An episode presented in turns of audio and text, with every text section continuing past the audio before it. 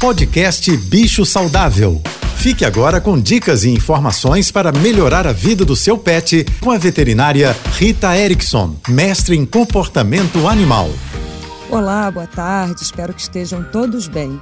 Essa semana eu venho falando sobre as férias e os pets, mas ontem teve uma polêmica muito grande a respeito da forma como o assessor da CBF tirou um gato de cima da mesa durante a coletiva de imprensa do Vini Júnior.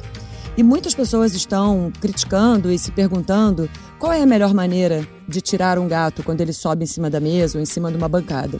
Os gatos não gostam de ser segurados. A não ser que ele venha para o seu colo, a gente deve evitar pegá-los no colo.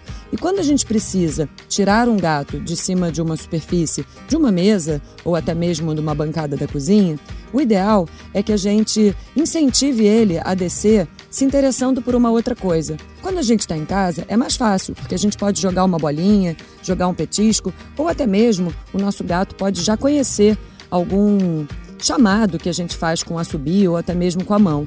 Mas se isso não for possível, a gente pode dar um pequeno empurrãozinho bem suave no gato, porque eles são muito bons para aterrizar, especialmente se for uma altura de uma mesa.